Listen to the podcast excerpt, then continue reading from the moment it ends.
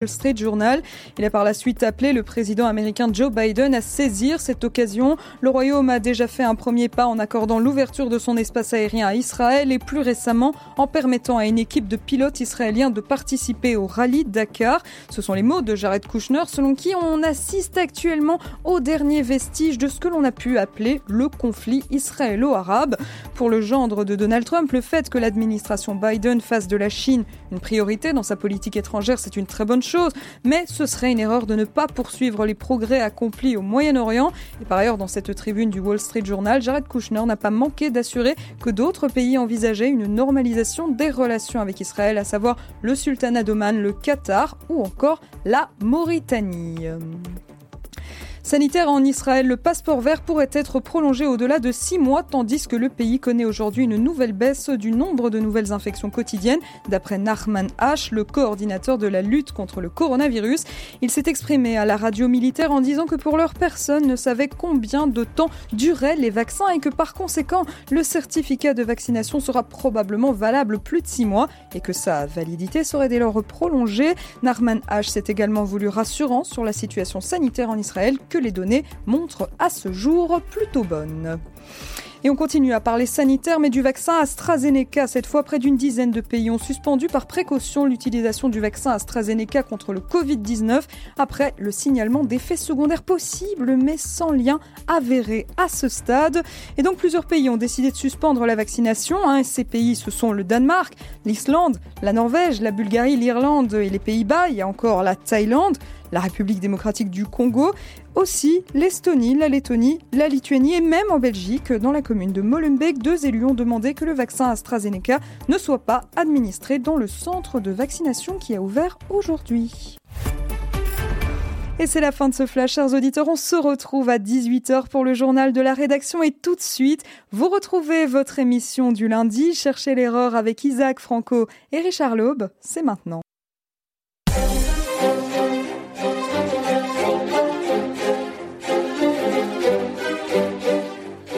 Bonjour Clément et bonjour Isaac. Bonjour Richard, bonjour Clément et bonjour à tous nos auditeurs. Et je ne dirai pas auditrice aujourd'hui. Non, ne le dis pas.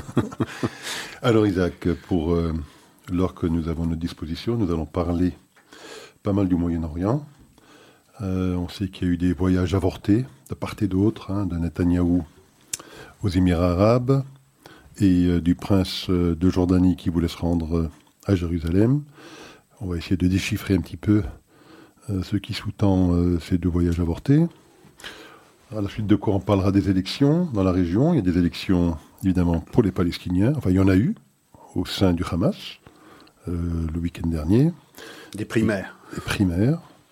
Non, pas des primaires au Hamas. Au Hamas, oui. Pour l'élection de, du leadership du Hamas. Tout à fait. Des, primaires au sein du Hamas. Ah, c'est du Hamas, tout à fait. Et puis il y aura des élections prévues. On verra bien si elles se tiendront ou pas. Mais pour les Palestiniens en tant que tels, hein, euh, au mois de mai et au mois de juillet pour la présidence.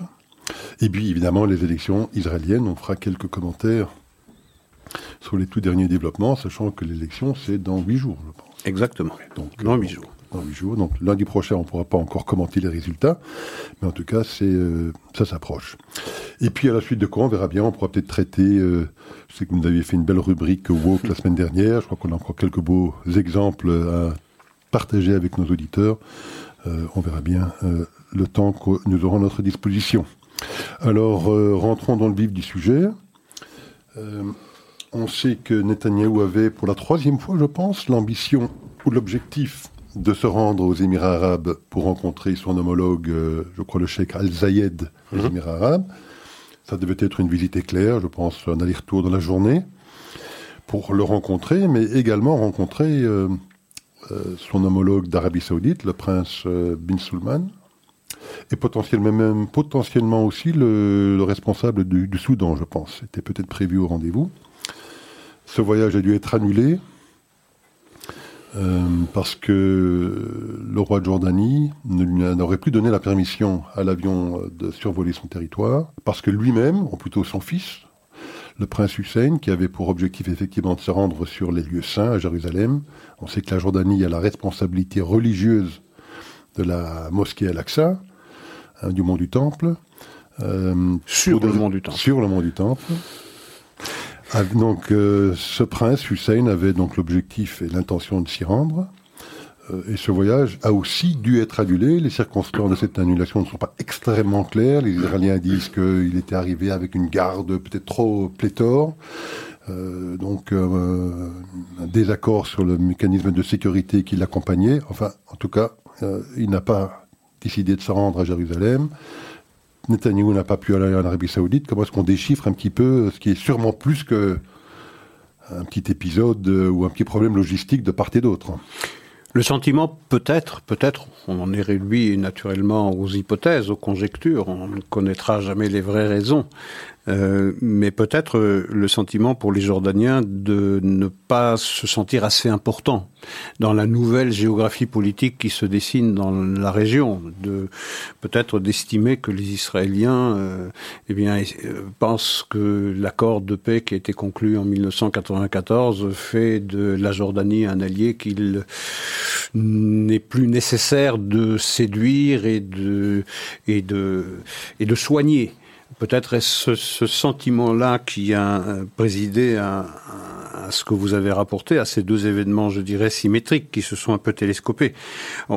les, les informations laissent en effet penser que la raison pour laquelle le prince Hussein n'a pas euh, a décidé en définitive de ne pas se rendre dans la capitale israélienne, c'est parce qu'il voulait euh, enfreindre ou il euh, voulait aller au-delà des conditions sécuritaires qui avaient été convenues avec les autorités israéliennes et de venir effectivement avec une garde pléthorique à sa suite pour démontrer eh bien la, la, puissance du royaume de Jordanie au corps même de la capitale israélienne et sur le lieu, le, lieu saint juif le plus, le plus sacré, qui est euh, effectivement le mont du Temple. Eh bien, cette euh, volonté de se déplacer en force pour témoigner de, euh, de ce que la Jordanie, par l'intermédiaire du Waqf, a la gestion des lieux saints musulmans sur le mont du Temple, effectivement, cette dérogation qu'essayait d'obtenir le prince Hussein, les Israéliens l'ont rejetée. Quid pro quo? Euh, eh bien, euh, Benjamin Netanyahu, qui devait se rendre à Dubaï pour rencontrer MBS, euh, Mohamed bin Sultan, c'est-à-dire le prince héritier d'Arabie saoudite, euh, eh bien, il n'a pas pu traverser l'espace saoudien euh. Bon, on sait bien qu'entre la Jordanie et l'Arabie saoudite, il y a une vieille querelle sur euh, euh qui est le responsable, qui est le gestionnaire des lieux saints à, à, Jérusalem, et qu'il y a une querelle, qu'il y a un bras de fer entre les deux, entre les deux pays. L'Arabie saoudite a le l'ambition de, en tout cas, d'accroître son influence dans la capitale israélienne, et ce serait naturellement au détriment de la Jordanie, qui ne le voit pas d'un bon oeil. Toujours est-il que Benjamin Netanyahu n'a pas pu se rendre à, à Dubaï pour y rencontrer MBS. Les informations qu'on vient d'entendre de la bouche de notre ami euh, Asle Santo nous, euh, nous nous rapportent que Jared Kushner, c'est pas un nouveau propos dans la bouche de Jared Kushner, que cette normalisation entre Israël et l'Arabie Saoudite est toute prochaine. Elle est, euh, elle est inévitable, elle est inéluctable. Bien peut-être que ce à quoi on aurait assisté si le Premier ministre israélien s'était déplacé euh, euh, à Dubaï, c'était cela c'était l'officialisation de cette normalisation à quelques jours, neuf jours, dix jours des élections, euh, des élections israéliennes. Ça aurait été euh, un effet considérable parce que l'Arabie Saoudite, c'est pas les Émirats Arabes Unis, c'est pas Bahreïn, c'est un poids infiniment plus considérable. Et le jour où il y aura, pas si il y aura, mais quand il y aura cette normalisation, parce que elle est inscrite dans la logique des choses, ben, ce sera une véritable révolution copernicienne. Je veux dire, effectivement, le conflit israélo-arabe est terminé. C'est terminé, la guerre entre Israël et les pays arabes, en tout cas la guerre déclarée par les pays arabes à Israël, ce sera terminé. Il est évident que dans un contexte pareil, le regard qu'on portera dans la région et au-delà de la région sur le conflit israélo-palestinien, sur la question palestinienne, sera totalement modifié. Donc, c'est vraiment quelque chose de révolutionnaire qui, euh, qui est en train de, se matérialiser, qui ne manquera pas de se matérialiser tôt ou tard. Donc je pense que c'est un retard regrettable, certainement, euh, et il, il, importe que les États-Unis travaillent à cette, à cette normalisation entre Israël et les, et, les Saoudiens, et c'est le contraire qui s'est passé lorsqu'on a vu l'administration américaine dire de l'Arabie saoudite qu'elle est désormais un État paria pour sa gestion des droits de l'homme, euh, alors que ce regard euh, sourcilleux sur le respect des droits de l'homme, eh bien, on en a exonéré la Chine, ou on en a exonéré l'Iran ou la Syrie. Euh, donc, on, on, voudrait affaiblir les accords de normalisation, les accords Abraham, qui existent déjà entre Bahreïn et les Émirats arabes unis d'une part et Israël de l'autre, qu'on ne s'y prendrait pas autrement, puisque ces accords de normalisation n'auraient pas pu se produire s'il n'y avait pas eu l'assentiment de l'Arabie saoudite. Alors c'est vrai, un petit peu d'histoire. Vous rappeliez qu'il y a une forte rivalité entre les Hachimites et la maison de Saoud. Parce que c'est vrai, il y a un peu plus d'un siècle, c'était les Hachimites qui exerçaient le, pouvoir sur les lieux saints d'Arabie saoudite, la Mecque et euh, Médine. Et que ces bédouins guerriers du désert euh, les ont défaits et que effectivement la compensation qu'a obtenue la, maison hachimite, c'était d'obtenir la responsabilité religieuse sur Jérusalem à l'époque. Donc c'est vrai qu'il y a une forte rivalité entre les deux, que euh, la maison euh, saoudienne verrait d'un très bon œil effectivement le fait d'être les, responsables sur les trois lieux saints, hein, Jérusalem, enfin Jérusalem, la partie musulmane en tout cas, et puis évidemment la Mecque et Médine. Et clairement, euh, l'Arabie saoudite ne euh, la Jordanie ne voyait pas ça d'un très bon oeil. D'autres disent également, et peut-être euh, avez-vous un point de vue là-dessus, que les États-Unis ne voyaient pas non plus d'un très bon oeil ce voyage de Netanyahou, surtout à quelques jours des élections. Elles voyaient ça effectivement comme un élément influençant trop déterminant potentiellement pour euh, ces élections israéliennes, et que ce serait les États-Unis qui auraient exercé une, pression, sur, sur la Jordanie pour qu'ils trouvent une excuse. Euh, voilà, un petit peu C'est ce que je suggérais tout à l'heure. Oui, ce que je suggérais, effectivement, c'est euh, si on peut freiner la normalisation entre Israël et, l'Arabie Saoudite, on s'y serait pas pris autrement. je veux dire, et en, plus de ça, il faut parler d'un sujet dont on ne parle pratiquement jamais. Le monde du temple. La gestion des lieux saints musulmans, je répète, musulmans, est attribuée au Waqf par une sottise de, du général Moshe Dayan au lendemain de la libération de la ville, de la ville sainte en 1967, le 10 ou le 11 juin 1967, et d'avoir attribué la charge, cette charge de l'avoir sous-traité, de l'avoir accordé euh, aux Jordaniens qui venaient d'être défaits. C'est absolument ahurissant. Mais depuis lors, il y a une chose que peut-être nos éditeurs, en tout cas tous nos éditeurs, ne savent pas, c'est qu'il est interdit pour un juif de prier sur le mont du Temple, c'est-à-dire sur le lieu saint le plus sacré du judaïsme. Au cœur même de la capitale israélienne, vous avez une puissance étrangère qui dit et c'est accepté par les autorités israéliennes, que pas un juif ne peut monter sur le mont du Temple et y prier. Il ne peut même pas psalmodier, il ne peut même pas murmurer une prière qu'il serait évacué manu militari par les forces de sécurité israéliennes. Je veux dire, c'est absolument ahurissant une situation pareille que l'État d'Israël permette euh, la pérennisation de ce statu quo qui interdit à un citoyen de confession juive de se rendre au cœur de sa propre capitale, sur le lieu le plus sacré du judaïsme, pour y faire une prière, c'est tout simplement interdit. Je ne vois pas ce qu'il y a de plus discriminatoire dans toute la région que cet interdit qui pèse sur les citoyens de confession juive dans leur propre capitale. Alors maintenant, côté israélien, vous savez que cette rivalité entre euh, la Jordanie et l'Arabie saoudite euh, existent, mais elle n'est pas très facile à gérer côté israélien, parce que c'est vrai que je suis persuadé qu'Israël voudrait voir l'Arabie saoudite rejoindre les accords d'Abraham. La Jordanie fait déjà partie de l'accord de paix avec Israël. Mais c'est vrai que la Jordanie joue quand même un rôle critique dans le, dans le concert euh, du Moyen-Orient.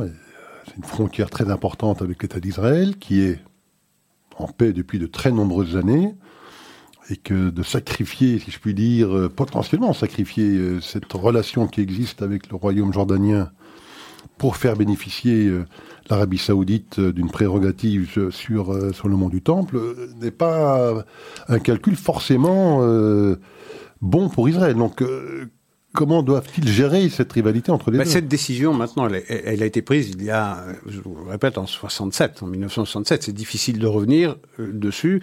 Même lorsqu'il y avait à la Maison Blanche un président comme Donald Trump, euh, toutes les concessions ou tous les cadeaux qu'il a fait à l'État d'Israël étaient accompagnés d'une euh, d'une d'une remarque, c'est que le statu quo sur le mont du Temple ne peut pas être interrogé. Donc, je veux dire, c'est gravé désormais dans le marbre. Comment les choses vont pouvoir changer sur ce plan-là, euh, on l'ignore. Maintenant, de dire que la relation, euh, euh, la normalisation ou l'accord de paix qui a été signé entre Israël et la Jordanie en 1994 est importante pour Israël, c'est évident. Les deux pays partagent 270 km de frontières communes, donc c'est effectivement, effectivement important.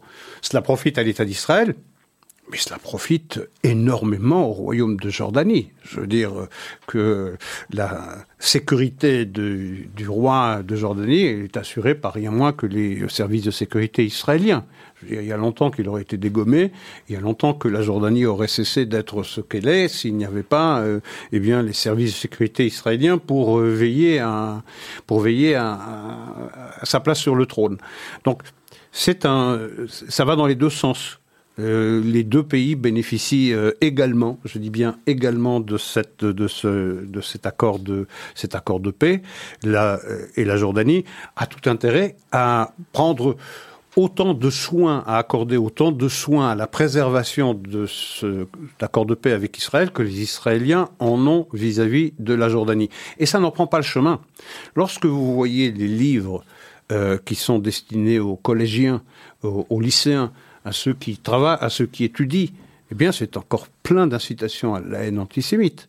Euh, en Jordanie, il y a cette terroriste qui s'appelle Alam Tamimi. Alam Tamimi est une femme qui a participé à l'attentat terroriste en 2001 contre le café Sbarro. Vous vous rappelez certainement cela, ça a fait plusieurs dizaines de morts et, et de blessés. Cette femme a été emprisonnée dans une dans une prison israélienne. Et lorsqu'elle était, elle a été libérée dans le cadre de la libération de Gilad Shalit. Mais euh, elle avait été condamnée à une quinzaine de prisons à vie. C'était euh, ça sa punition, quinzaine de de de prison de de, de, de peine de prison. de peine de prison à vie était donc libérée. Eh bien, lorsqu'elle était encore dans les prisons israéliennes, elle avait, été interrogée par un journaliste israélien qui lui demandait euh, Est-ce que vous savez euh, qu'il y avait des enfants parmi ceux que vous avez contribué à tuer ce jour-là en 2001 dans le Sbarro Elle a souri d'un sourire radieux pour dire Oui, il y en avait trois. Et puis le journaliste euh, la reprend et dit, il n'y en avait pas trois, il y en avait huit. Et elle sourit plus encore. Et elle dit, et elle ajoute, ne me demandez pas de regretter ce que j'ai fait, c'est Allah qui me l'a commandé, et s'il me le commandait à nouveau, je le ferai à nouveau. Aujourd'hui, elle est protégée par le royaume de Jordanie. C'est même devenu une héroïne, une femme qui est donnée en exemple, et elle a refusé la Jordanie à plusieurs reprises les demandes d'extradition formulées par les États-Unis. Et aujourd'hui, on apprend, enfin aujourd'hui, hier, plus exactement, hier ou avant-hier, peu importe, eh bien que Interpol a supprimé, a supprimé la demande d'arrestation de Alam euh, Tamimi parce que, euh, eh bien, ça n'est pas si important ce qu'elle a commis. Alors, lorsque on dit que les Israéliens doivent soigner leurs relations avec les Jordaniens, certes, oui, c'est important. La réciproque est aussi vraie, et malheureusement, c'est moins vrai dans la réalité. Alors, il y a un autre personnage qui a été échangé dans le cadre de l'échange pour euh, Chalit. C'est un dénommé euh, Yahya Sinoir, ce qui nous permet alors de, de, parler un petit peu des élections côté palestinien, parce que c'est le mouvement Hamas qui euh, organise également des élections en son sein, de manière assez secrète d'ailleurs. Ce n'est pas des élections avec un suffrage ou des électeurs en tant que tels ou des citoyens ou euh, des individus. Des grands électeurs. Voilà, c'est des grands électeurs. Je crois qu'il y a environ 400 personnes, euh, une forme de polybureau euh, du Hamas qui ont le droit de vote. Mais donc c'est Yahya Sinoir qui est déjà en poste, si je puis dire, à Gaza, qui se présentait pour sa succession. Et il l'a remporté au deuxième tour. Au deuxième ou troisième tour, je pense, contre, je pense, un candidat dont le nom m'échappe, mais qui représentait plutôt la mouvance de Machal hein, contre celle de Agnier. Donc Agnier, qui est le, responsable politique du Hamas, euh, l'ancien responsable de Gaza, qui avait euh, soutenu donc le candidat Sinvar, et il se présentait contre le candidat de l'autre mouvance, euh, celle de Machal. Donc il a remporté ce vote.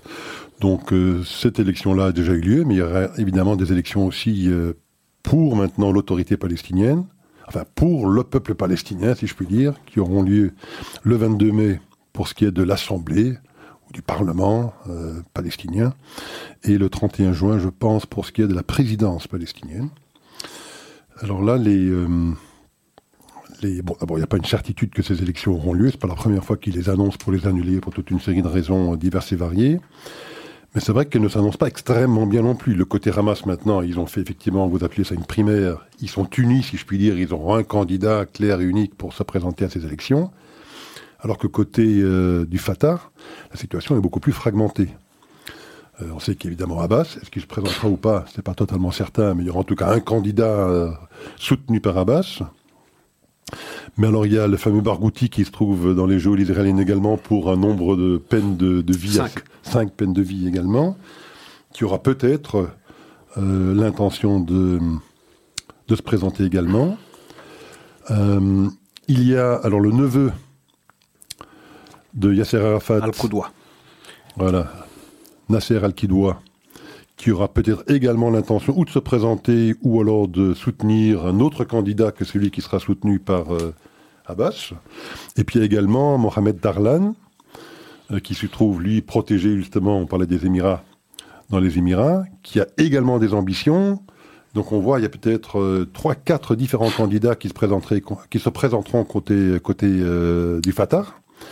Ce qui voudra dire qu'ils iront en ordre dispersé avec partir de là un très gros risque que ce sera de nouveau le Hamas qui l'emportera.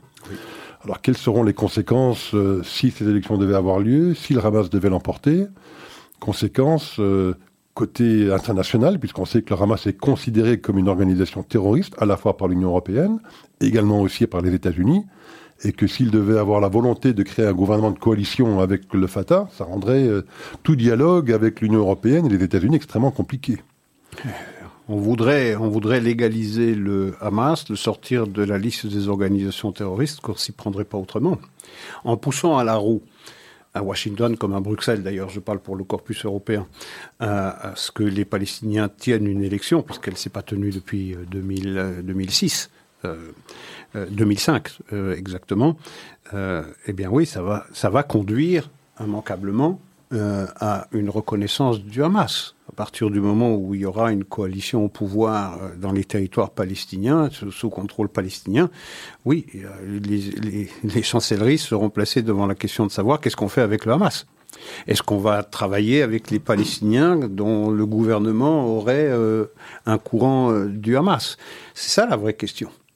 Euh, c'est ça la vraie question qui est posée, c'est ça le vrai danger euh, si ces élections se tiennent. Alors d'un côté, il faudrait naturellement que les Palestiniens soient consultés pour savoir comment ils veulent être dirigés. Ben, d'un autre côté, comme vous le disiez très justement, le Fatah va en ordre dispersé, en au moins trois courants différents, puisque d'un côté il y a euh, Abbas, le courant Abbas on ne sait pas s'il va se représenter. Il y a euh, Al-Qudwa qui est euh, le neveu de Yasser Arafat et qui a été exclu du Fatah parce qu'il a la prétention de mener sa propre, sa propre liste. Il y a Mohamed Darlan et il y a également Barghouti qui est dans les prisons israéliennes pour avoir été l'architecte de la seconde intifada. Alors si vous avez euh, le Fatah qui va en ordre dispersé à la bataille de la consultation du, du 22 mai, et de l'autre côté, vous avez un Hamas qui, lui, va en front uni, tous derrière euh, bah, je veux dire, il faut pas être très grand clair pour se demander qui va sortir vainqueur de cette consultation à la fois à Gaza et dans les territoires euh, sous contrôle palestinien en Judée-Samarie. Euh, et donc, il est probable que l'influence du Hamas en Judée-Samarie s'en trouvera renforcée. Donc, qu'est-ce qui va sortir de ces élections? Quel type de gouvernement, si encore une fois ces élections se tiennent, et, là on en parlera tout à l'heure, euh, et quelle place va occuper le Hamas dans, une, dans un gouvernement, et quelle sera la réaction des chancelleries et d'Israël aussi face à une autorité palestinienne qui désormais euh, comprendra, comprendra le Hamas? C'est toute la question. C'est vraiment toute la question. J'ai noté une chose, c'est que les Palestiniens de l'autorité palestinienne prennent toujours soin de dire il n'y aura pas d'élection si les euh, citoyens euh, arabes qui vivent dans les quartiers orientaux de la capitale israélienne, je parle de Jérusalem, ne peuvent pas participer à, à la consultation électorale.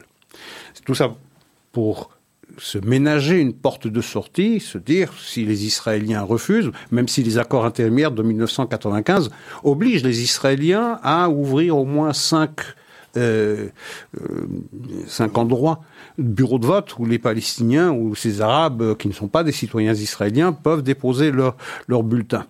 Eh bien, si les Israéliens s'y refusent, précisément parce qu'il y a ce scénario assez effrayant de la victoire du Hamas dans cette consultation du 22, du 22 mai, eh bien, l'autorité palestinienne euh, laisse entendre qu'elle aurait un prétexte formidable pour dire, eh bien, on ne tient pas ces élections parce que tout le temps que nos compatriotes palestiniens de Jérusalem ne peuvent pas voter, eh bien, ces élections n'ont pas de sens. Alors, il semblerait, mais vous avez peut-être des informations euh, sur ce point, il semblerait que le mode de scrutin prévu par euh, justement les Palestiniens aurait changé depuis celui euh, qui existait donc en 2005, hein, la date des dernières élections. D'après ce que je comprends, en 2005, le mode de scrutin était en fait un scrutin par circonscription avec majorité relative. Il suffisait d'avoir la, majorité relative dans une circonscription pour remporter ce siège-là pour le Parlement palestinien.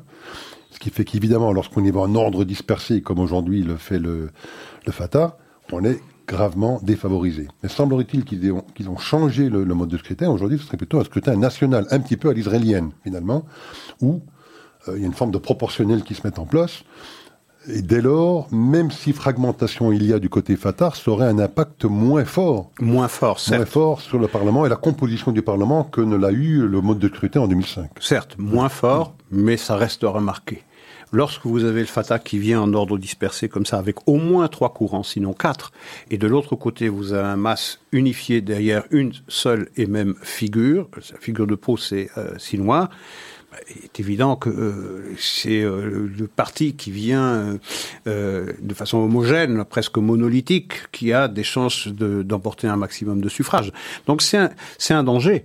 Il y a au terme de ces élections, si elles se tiennent encore une fois, le danger de voir les chancelleries eh bien, être placées devant la question de savoir qu'est-ce qu'on fait devant un tel gouvernement palestinien qui comprendrait une organisation que ces chancelleries ont classé comme organisation terroriste. Et donc, si on veut parler aux Palestiniens, il faudra bien en passer par la sortie de cette organisation terroriste de, de ces listes-là. Les Américains l'ont fait avec les outils, hein, il n'y a pas, longtemps. Hein. Il y a à peine une semaine de cela, eh bien, l'administration Biden a décidé de sortir les outils de la liste des organisations terroristes. Eh on peut parfaitement se dire, désormais, à Washington, dans ce Washington-là, dans cette Maison Blanche-là, et les Européens, et j'en connais pas mal, qui euh, seraient extraordinairement heureux de pouvoir légaliser euh, tout rapport avec le Hamas, bien on pousserait la roue. Donc c'est euh, un, problème important. C'est vrai que quand on entend quand même ces chancelleries européennes ou américaines, en tout cas, la répète à l'envie que la seule façon que la façon pour elle de parler éventuellement avec le Hamas, c'est qu'il faudrait absolument que le Hamas se rallie euh, au processus de paix qui avait été enclenché avec Oslo. Que sans cette déclaration-là et cette déclaration d'intention, il n'est pas question pour eux en tout cas, d'engager un dialogue avec le Hamas. C'est ce qu'ils disent maintenant, entre ce qu'ils disent. Oui, mais il y a eu cet enfumage de cette lettre qui a été rédigée euh, par les Palestiniens avec le soutien d'ailleurs euh, soufflé un peu, dicté un peu par l'administration américaine, où l'autorité palestinienne assurait les États-Unis que désormais tous les participants à la consultation du 22 euh, mai, eh bien, avaient souscrit aux conditions de la communauté internationale, c'est-à-dire la reconnaissance de l'État d'Israël et la demande d'un État palestinien dans ce qu'ils appellent les frontières du 4 juin 1967. Euh, mais c'est pas vrai. C'est pas vrai du tout, c'est de l'enfumage. Ça, c'est simplement pour créer une réalité tout à fait fictive. Mais il n'existe pas. Le Hamas n'a jamais euh, renoncé à, son ambition euh, de l'éradication de l'État juif. Mais, je veux dire, on, on, fournit un prétexte dont, eh bien, les Occidentaux pourraient se satisfaire. Alors, d'une élection à l'autre, parlons des élections israéliennes. Donc on le rappelait en tout début d'émission. Elles auront lieu dans huit jours, donc mardi prochain. Euh, bon, euh, qu'est-ce que j'ai noté moi comme information intéressante depuis la semaine dernière?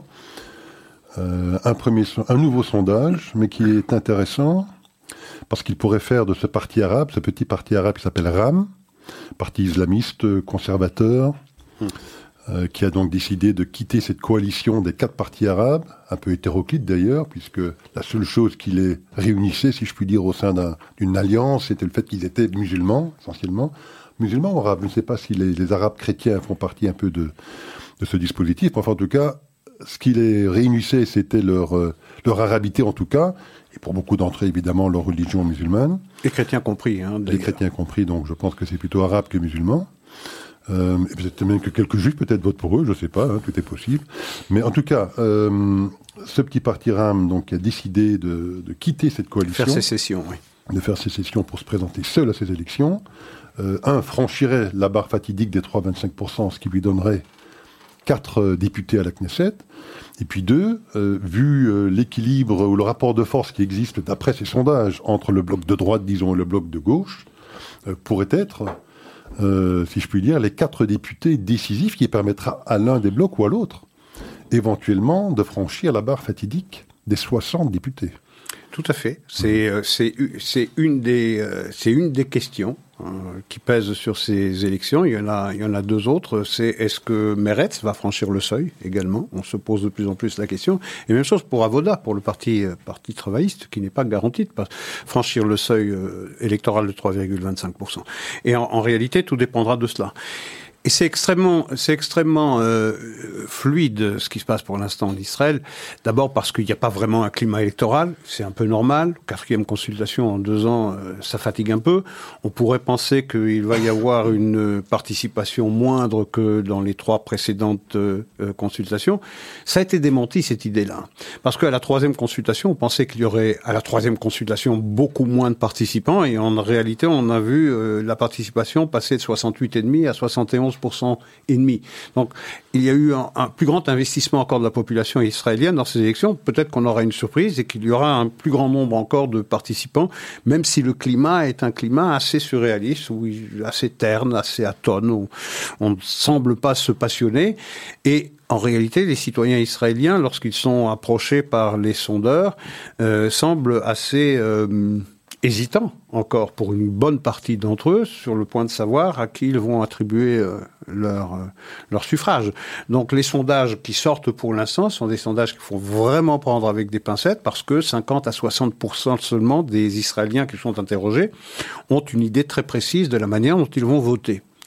Euh, et d'ailleurs, c'est un des sondages du Likoud qui est mené par le Likoud qui est le plus intéressant, vraisemblablement, c'est celui de savoir celui qui a interrogé les Israéliens, en tout cas un échantillon représentatif de la population israélienne, savoir quelle est la, certitude, la force de, euh, euh, de leur vote. C'est-à-dire, est-ce qu'ils sont certains de donner leur vote à tel ou tel parti Il semble que les électeurs du Likoud soient convaincus à 80% qu'ils vont bien voter pour le Likoud. Ils l'étaient beaucoup moins pour euh, euh Yeshatid et beaucoup moins pour Yamina et pour également Gideon Sarr, euh, qui franchissait difficilement la barre des 50%. C'est dire combien encore un grand nombre d'électeurs israéliens ne savent pas comment ils vont voter et donc ils vont être influencés par ce qui va arriver eh bien dans les tout derniers jours, dans la dernière ligne droite de la campagne électorale. Donc c'est très difficile de, se, de dire aujourd'hui, alors qu'on est à huit jours quand même, c'est vraiment, c'est tout proche. C'est très difficile de savoir qui va remporter euh, combien, combien de sièges. Le Likoud est toujours crédité de ce même euh, chiffre de 28 à 30 euh, sièges, euh, Yemina entre 11 et 13. Il semblerait que Gideon Sarr perde un certain nombre de suffrages dans les sondages, encore une fois, je le répète. À un certain moment, il avait été, lorsqu'il a formé son parti New Hope, il avait été crédité au lendemain de la création de ce parti de 17 à 18 sièges. Il est désormais tombé dans les sondages à 9 sièges seulement. Euh, les autres partis font un peu du surplace. Et les partis religieux ensemble, les deux partis religieux, ça fait 15, ça fait 15 sièges. Yeshatit fait entre 18 et 20. Donc, il est difficile, à ce stade-ci, compte tenu du fait qu'on ne sait pas si Ram de Mansour Abbas va franchir les 3,25, si Avoda va franchir les 3,25, même chose pour le Meretz, il est difficile de savoir si les pro-Benjamin Netanyahu vont pouvoir mettre en place une coalition et si les anti-Netanyahu vont pouvoir faire de même. Le faiseur de roi, ça semble être toujours Naftali Bennett, mais ça pourrait être, comme vous le disiez aussi, euh, Mansour Abbas, euh, dont euh, l'apport en voix, s'il franchit le seuil électoral, serait indispensable pour pouvoir mettre en place une coalition. Et il y a eu une déclaration assez sidérante, en tout cas moi je l'ai vécu comme ça, déclaration du patron de Meretz, Nitzan Horowitz, qui disait la semaine dernière qu'il trouvait parfaitement normal, qu'il était euh, favorable à l'ouverture par la CPI, la Cour pénale internationale, d'une enquête pour les crimes de guerre que Israël aurait commis depuis 2014 dans les opérations israéliennes à Gaza et puis dans les échauffourées entre la frontière israélienne et Gaza en 2018 et puis pour la politique d'implantation. Et donc, qu'un patron de parti sioniste euh, Nissan euh, Horowitz déclare une chose pareille, oui, enquêter sur euh, mon pays parce que nous aurions commis des crimes de guerre, ben, je vois pas, je vois difficilement maintenant comment est-ce que la coalition potentiellement anti-Netanyahou dirigée par Yair Lapid de Yeshatid pourrait, eh bien, concilier le Meretz avec un parti de droite qui s'affirme vraiment de droite, comme New Hope de Gideon Sarr ou bien euh, Naftali Bennett. Donc je vois pas très bien comment, si toutefois le Meretz franchit le seuil, comment il sera possible de monter une coalition anti-Netanyahou si l'on en croit, encore une fois, les sondages. Tout à fait. moi, je serais tenté de dire que quand bien même Horowitz n'aurait pas fait euh, cette déclaration, d'essayer de monter une coalition euh, entre le Meretz Bennett, euh, tous ces partis euh, qui ont clairement des idéologies euh, radicalement différentes, je vois que, enfin, j'ai beaucoup de mal à penser que cette coalition-là aurait tenu longtemps. Aurait tenu si toutefois elle aurait gagné. Si toutefois elle avait gagné, et si toutefois ils avaient réussi à se mettre d'accord sur je ne sais quel programme de gouvernement, parce que c'est vrai qu'une fois, si je puis dire, l'ennemi commun, Netanyahou, euh, débarrassé du plancher, si je puis dire, euh, je vois pas trop ce qui aurait permis à cette coalition de se maintenir au pouvoir euh, dès lors que des, sujets de fond programmatiques euh, seraient, apparus, seraient apparus dans, le théâtre des opérations Vous avez raison. Lorsque vous ajoutez à huit jours de la consultation que oui, il faut enquêter sur des crimes de guerre potentiels commis par mon pays, je veux dire, ça rend cette coalition encore plus, encore plus incertaine. En tout cas, les, les chances de monter une telle coalition depuis l'extrême gauche du Meretz jusqu'à la droite, c'est-à-dire à la droite de Benjamin Netanyahu, hein, on parle de Gideon Sar et de Bennett, ça paraît encore plus improbable. Tout à fait. Alors il y a également des sondages intéressants qui, euh, qui sont sortis concernant effectivement la population arabe israélienne, oui. euh, qui, euh, peut-être que vous allez les partager avec nous, qui concernent leur, leur volonté ou pas de participer à des gouvernements de coalition. Euh, avec des résultats, je crois, qui sont assez surprenants. Et en décalage, en tout cas, avec euh, la position tenue par, euh, en tout cas, les trois partis qui sont toujours en alliance, qui, eux, depuis longtemps déjà, maintiennent l'opinion selon laquelle il ne faut absolument pas, pour ces partis arabes, participer à un programme de, ou à un gouvernement de coalition. Mais les sondages, en tout cas de la population arabe israélienne, laissent penser qu'il y a une forte évolution des mentalités. Très forte, oui, et certainement les accords de normalisation ont beaucoup aidé à, faire évoluer ces mentalités dans la population euh, musulmane et chrétienne, donc la population arabe euh, euh, d'Israël. Figurez-vous qu'ils sont 87% selon ce sondage, 87% des Arabes israéliens interrogés à se déclarer prêts soit à participer dans une coalition ou à la soutenir de l'extérieur.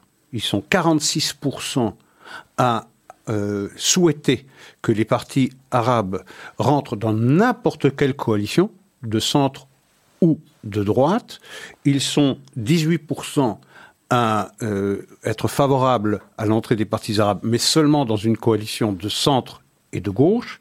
Et ils sont 21% à euh, espérer que euh, les euh, partis arabes ne rentrent pas dans une coalition, mais la soutiennent de l'extérieur. Ça fait 87%, et c'est donc 13% seulement qui sont opposés à la participation active ou passive des partis arabes dans, euh, dans une coalition. Ce qui est considérable. C'est extraordinaire et c'est une, c'est évidemment un, un, un, très bon signe, un signe de maturation de la euh, population euh, arabe d'Israël, qui est un des fruits, un des dividendes de cette normalisation, parce qu'on se dit maintenant, enfin, parmi les Arabes israéliens, eh bien, si on peut euh, danser ensemble entre Israéliens et Émiratis et Israéliens et Bahreïnis, pourquoi est-ce qu'on ne le ferait pas euh, ici en Israël, alors que nous sommes, nous, citoyens israéliens de plein droit?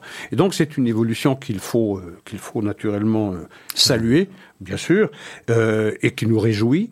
Et lorsque on sait aussi que 31% des Arabes israéliens estiment que Benjamin Netanyahu doit rester Premier ministre d'Israël, ça veut dire à peu près de la représentation nationale, c'est-à-dire il y a autant de votes favorables sur la personnalité de Netanyahu en qualité de Premier ministre qu'il y en a dans la population euh, israélienne en général. Donc on voit, et, ça, ça, cela brise certaines représentations qui voudraient que les Arabes sont des citoyens de seconde zone, qu'ils sont discriminés, qu'ils ne peuvent pas participer à la vie politique. S'ils n'y ont pas participé jusqu'à aujourd'hui, c'était parce que c'était leur choix mais qu'aujourd'hui ces mentalités changent et c'est un des dividendes les plus marquants de cette normalisation entre Israël et les pays arabes. Et les mentalités semblent changer également côté juif, parce que lorsqu'on pose les mêmes questions à l'électorat juif, on voit également une forte mobilisation côté juif pour effectivement une participation des partis arabes ou musulmans au sein d'un gouvernement. C'était souvent et depuis longtemps le cas à la gauche euh, dans, la gauche israélienne, puisque je crois que plus de 70 à 80% des électeurs de gauche voyaient une participation des partis arabes d'un bon oeil. C'était beaucoup moins le cas évidemment au centre et surtout à droite. Et on voit également une évolution à droite, puisque euh, en 2019, lorsque cette question était posée à l'électorat de droite, seulement 5% d'entre eux voyaient d'un bon oeil l'entrée euh, d'un parti arabe dans un gouvernement, ou en tout cas dans une coalition, pas forcément dans un gouvernement. Ce chiffre est passé aujourd'hui à 21%. Et au niveau de la population totale, c'est environ 47% de la population juive qui euh, ne verrait pas d'un mauvais œil l'entrée d'un parti arabe au sein d'une coalition.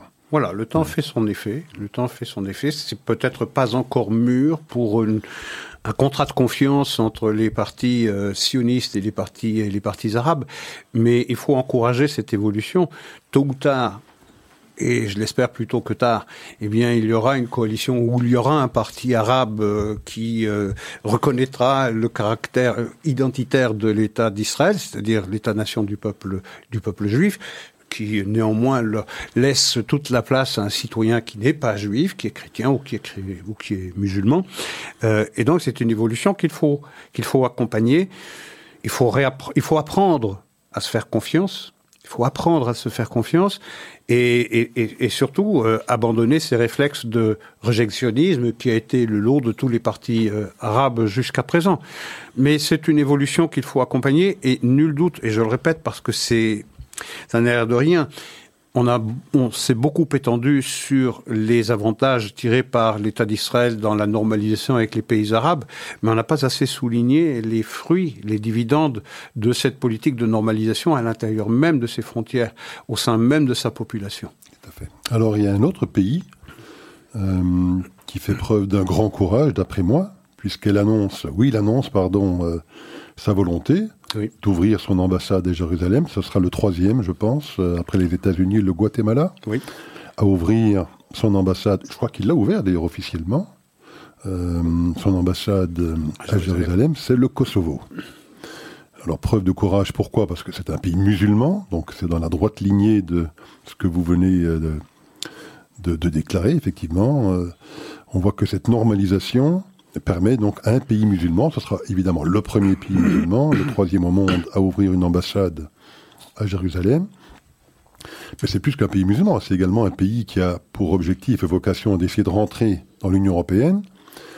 Et on sait que, et on en avait discuté, je pense, la semaine dernière, que les institutions européennes, la Commission, euh, exercent une forte pression sur le Kosovo pour ne pas ouvrir son ambassade à Jérusalem arguant de ce qu'il fallait une solidarité européenne euh, en termes de politique étrangère et que la politique de l'Union européenne, c'est de ne pas déplacer ses ambassades à Jérusalem. Eh bien, ce petit pays qui a pour objectif de rentrer dans l'Union européenne, qui je crois est peuplé de, moins de 2 millions de personnes, euh, eh bien, euh, passe outre, si je puis dire, euh, ces menaces quelque part, puisque la menace européenne, c'est qu'il ne pourrait pas rentrer dans l'Union européenne si jamais il devait se, se, départir de la position commune.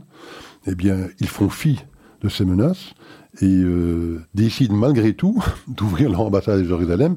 C'est quand même une preuve de ce que l'alliance qu'ils voient avec l'État juif euh, a, en tout cas à leurs yeux, revêt à leurs yeux une importance très considérable, presque plus importante que leur potentielle entrée dans l'Union européenne. C'est le commentaire que j'allais faire, c'est que les Kosovars se sont dit il y a plus à gagner dans une dans une reconnaissance mutuelle avec Israël et symboliquement de placer notre nouvelle ambassade euh, dans la capitale israélienne plutôt qu'à Tel Aviv, comme tout le monde, que euh, dans un rapprochement hypothétique et dans une acceptation du Kosovo dans le club européen c'est qu'il y a là des dividendes évidents pour le Kosovo et ils ont bravé cet interdit qui est presque érigé en, en, dogme de la part de l'Union européenne. Pas question pour aucun de ses membres de déplacer son ambassade de Tel Aviv à, à Jérusalem. C'est une des rares constantes qui suscite une, une, un consensus dans l'Union européenne. C'est tout cas, même si on sait que certains pays, surtout d'Europe de l'Est, on l'a vu avec la Tchéquie d'ailleurs, qui a ouvert un, bureau de liaison à Jérusalem. Mais on voit que c'est un sujet extrêmement difficile. C'est, ça peut mettre le feu aux poudres. Ça peut faire littéralement exploser la politique européenne. C'est qu'il y a un consensus pratiquement obligé. Vous ne pouvez pas déplacer votre ambassade à Jérusalem. Vous ne pouvez pas reconnaître Jérusalem comme capitale de l'État d'Israël tout le temps que, eh bien, la partie orientale de cette ville n'est pas devenue euh, capitale d'un État de Palestine à naître. C'est ça la position euh, européenne. Le Kosovo a bravé cet interdit alors qu'il est dans un processus d'adhésion. Donc il a renoncé à tous les bénéfices que le Kosovo aurait pu tirer d'une admission dans le club européen pour eh bien, euh, euh, normaliser ou oui normaliser ses relations avec l'État d'Israël. Et symboliquement, il a décidé de marquer le coup. Cette normalisation passe par l'ouverture de l'ambassade du Kosovo en Israël. Et vous le soulignez justement, c'est un pays largement majoritaire euh, musulman. Cela montre, cela montre que cette intégration, cette acceptation de la présence juive au cœur d'une géographie arabe musulmane est de plus en plus accepté. Israël n'est plus vu comme l'ennemi des pays arabes, ça appartient désormais au monde du passé, ça fait partie du concert des nations régionales, et ça, c'est un, c'est une véritable révolution copernicienne. On a, on, s'est presque habitué à ces normalisations. On a commencé par les Émirats arabes unis, on s'est on s'est dit magnifique, puis Bahreïn, oh, on s'est moins exalté parce que c'était le deuxième, et puis le Soudan, bon, ok, et puis le Maroc, euh, on en parlait de moins en moins, on s'y habituait, on s'habitue toujours facilement aux bonnes choses. Mais je veux dire, le Kosovo, au cœur de l'espace européen, euh, je veux dire, c'est extraordinaire. Un pays musulman qui, avant les pays chrétiens, eh bien, reconnaît Jérusalem comme capitale de l'État d'Israël. Je veux dire, c'est énorme. C'est énorme. Je veux dire, Israël est plus accepté par ses voisins arabes désormais qu'il l'est par les pays de l'Union européenne. C'est quand même extraordinaire. Et lorsque demain vous aurez cette euh, normalisation des relations entre Israël et l'Arabie saoudite, vous serez face à un changement, je veux dire, le monde ne sera pas le même. Littéralement, le monde ne sera pas le même. Et moi, je pense que ça va même au-delà de la simple acceptation de, la réalité israélienne. Je pense que c'est une reconnaissance de la réussite israélienne et de ce que cette réussite peut contribuer et pourra contribuer à la réussite de toute la région. Parce que je pense que les, pays de la région se rendent compte quand même que cette réussite technologique, économique, culturelle, enfin un tout petit pays comme Israël qui euh, joue le rôle qu'il joue dans le concert des nations aujourd'hui, Certains disent que c'est la huitième ou la neuvième puissance du monde. Euh, bon, ça interpelle, et je pense que ça leur fait prendre conscience qu'au-delà simplement d'une acceptation, que ce pays-là peut être un catalyseur pour un, essor fantastique dans la région. Tout à fait. Mais il fallait un préalable pour cela. Il y avait déjà des relations officieuses. Ça se passait en coulisses. On se rencontrait sur le plan sécuritaire. On, on avait, il y avait des relations cordiales cordiales entre les pays euh, du Golfe, par exemple, et Israël. Elles existaient déjà par le passé. Elles ont été normalisées, elles, ont été officialisées. Pourquoi? Parce que l'administration américaine précédente, celle de Donald Trump, ce président si décrié, a obtenu de faire sauter le verrou du veto palestinien. Jusqu'à Donald Trump, les Palestiniens avaient un droit de veto sur la normalisation entre Israël et les pays arabes. Ce que Donald Trump a obtenu, a réussi à obtenir, c'est de faire sauter ce veto, c'est d'enlever le veto des mains palestiniennes. Désormais, les Palestiniens n'ont plus le droit de dire aux pays arabes s'ils peuvent ou non normaliser leurs relations avec Israël. Et désormais, ils le font. Ça ne veut pas dire qu'ils ont abandonné les Palestiniens, mais ça veut dire qu'ils placent leur intérêt avant celui du peuple palestinien. C'est-à-dire que leur politique étrangère à ces pays arabes était littéralement prise en otage par les Palestiniens qui faisaient du rejectionnisme leur Aujourd'hui, ce veto a changé, et c'est ça le grand danger du changement de garde à la Maison Blanche, c'est qu'on risque de réévaluer ce veto palestinien, de le réinstaller, de donner aux Palestiniens ce dont Trump les avait privés c'est-à-dire d'exercer un droit de veto sur les prochaines normalisations. Et, c'est, semble-t-il, ce à quoi euh, s'est engagée l'administration américaine, en même temps qu'elle s'est engagée sur un autre sujet qui blesse beaucoup les Israéliens, c'est eh bien cette, cet accord sur le nucléaire euh, euh, iranien que les Américains semblent vouloir réintégrer et considérer comme eh le point principal de leur politique étrangère. Alors moi je fais le pari, pour terminer avec cette histoire du Kosovo, moi je fais le pari que le Kosovo, le Kosovo c'est le premier pays d'une liste qui sera peut-être assez longue de pays européens qui suivront, in fine. Moi je, je parie sur certains pays d'Europe de l'Est, je parie sur certains pays baltes, et pourquoi pas également sur des pays comme la Grèce et Chypre. On sait qu'ils euh, mènent ensemble hein, des opérations militaires. Euh, en Méditerranée. On sait qu'ils ont des intérêts dans le domaine du gaz qu'ils sont en train de développer également. Je serais, moi, pas du tout surpris si ce type de pays-là, que ce soit la Grèce, que ce soit dans les Balkans, que ce soit dans les pays d'Europe de l'Est ou Baltique, petit à petit se rallie à ce qu'a fait le Kosovo.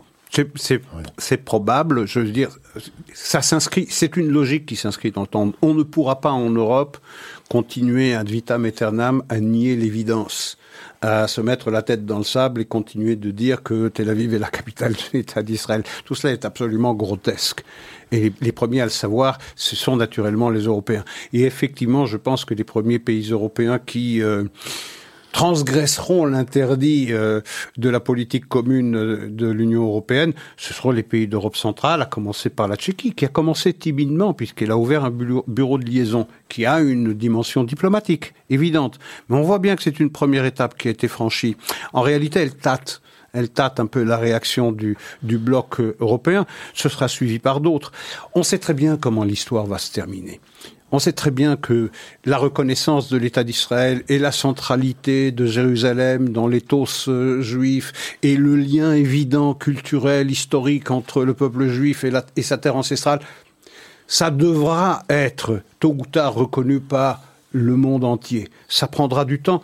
Israël a le temps, mais il faut voir les, euh, l'évolution considérable qu'il y a eu ces dernières années. Je veux dire, ce à quoi on a assisté ces dernières années et que nous avons le privilège de commenter, c'est quand même extraordinaire.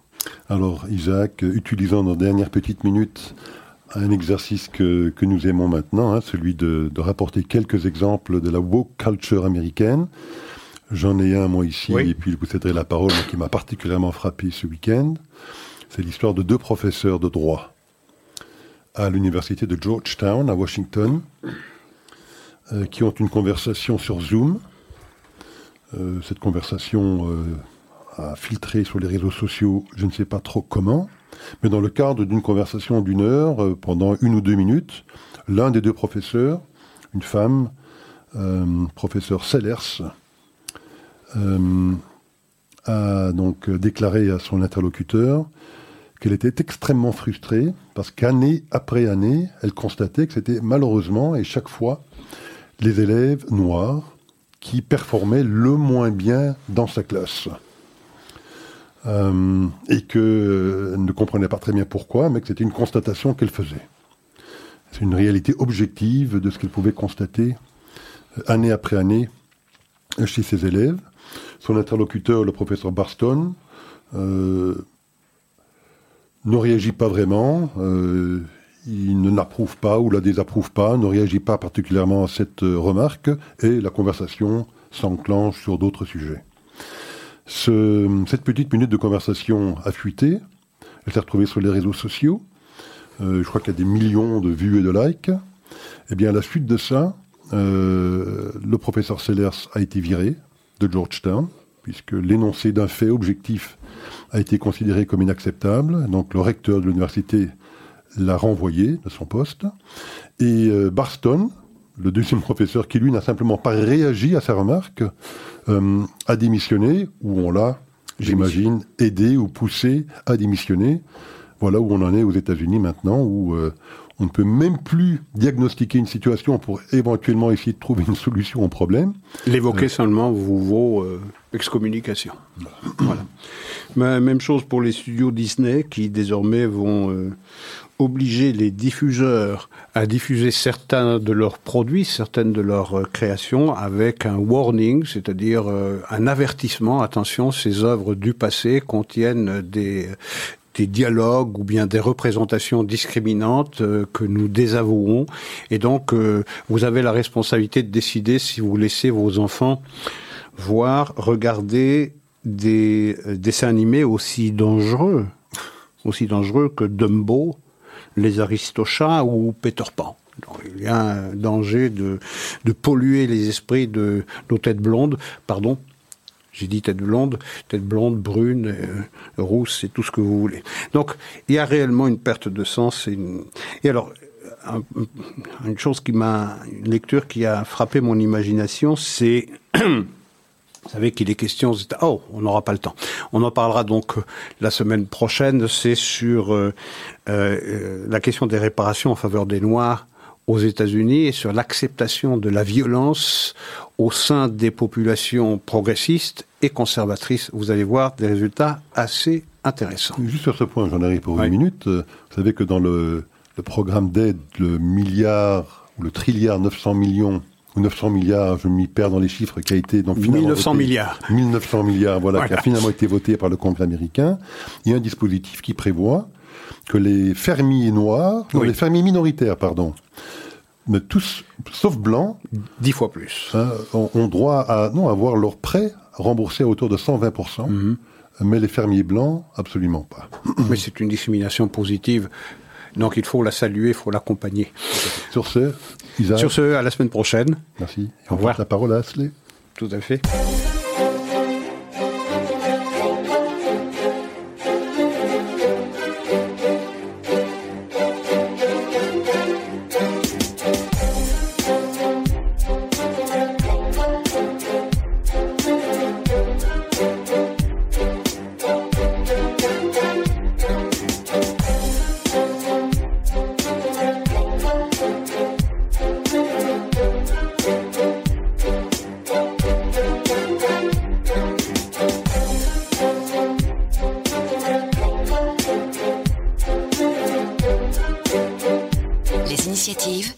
Entrepreneurs Chez Groupe S, on les soutient. Groupe S.be Retrouvez-nous sur radiojudaïka.be. Vous êtes une petite ou une grande entreprise Vous êtes une association Vous désirez faire de la publicité sur notre antenne ou nos réseaux sociaux afin d'accroître votre visibilité Vous avez dès lors votre place sur Radio Judaïka. Appelez-nous au 02 648 18 59 ou envoyez-nous un email à secrétariat at radiojudaïka.be. Nous étudierons ensemble votre budget afin de trouver la meilleure solution. Radio Judaïka, depuis 40 ans, la radio de la communauté juive et de ses amis. Vous êtes isolé? Ou vous connaissez quelqu'un qui l'est? Vous avez envie de vous faire gâter ou de gâter quelqu'un? Ezra peut vous aider. Appelez Ezra afin que nous puissions vous faire parvenir de bons petits plats cachers, soit gratuitement, soit à prix abordable en fonction de votre situation. Ezra s'occupera aussi de la livraison. Contactez Batcheva au 04 75 44 54 54. Participer à sauver des vies en Israël, c'est possible en soutenant les actions du Magen David Adom. 25 000 bénévoles sont mobilisés 24 heures sur 24 et 7 jours sur 7. Ils répondent à 2 millions d'appels d'urgence chaque année. Votre don est précieux. Il fait de vous le premier maillon de la chaîne de la vie. Nos volontaires comptent sur vous. www.mda-be.org 02 318 12 48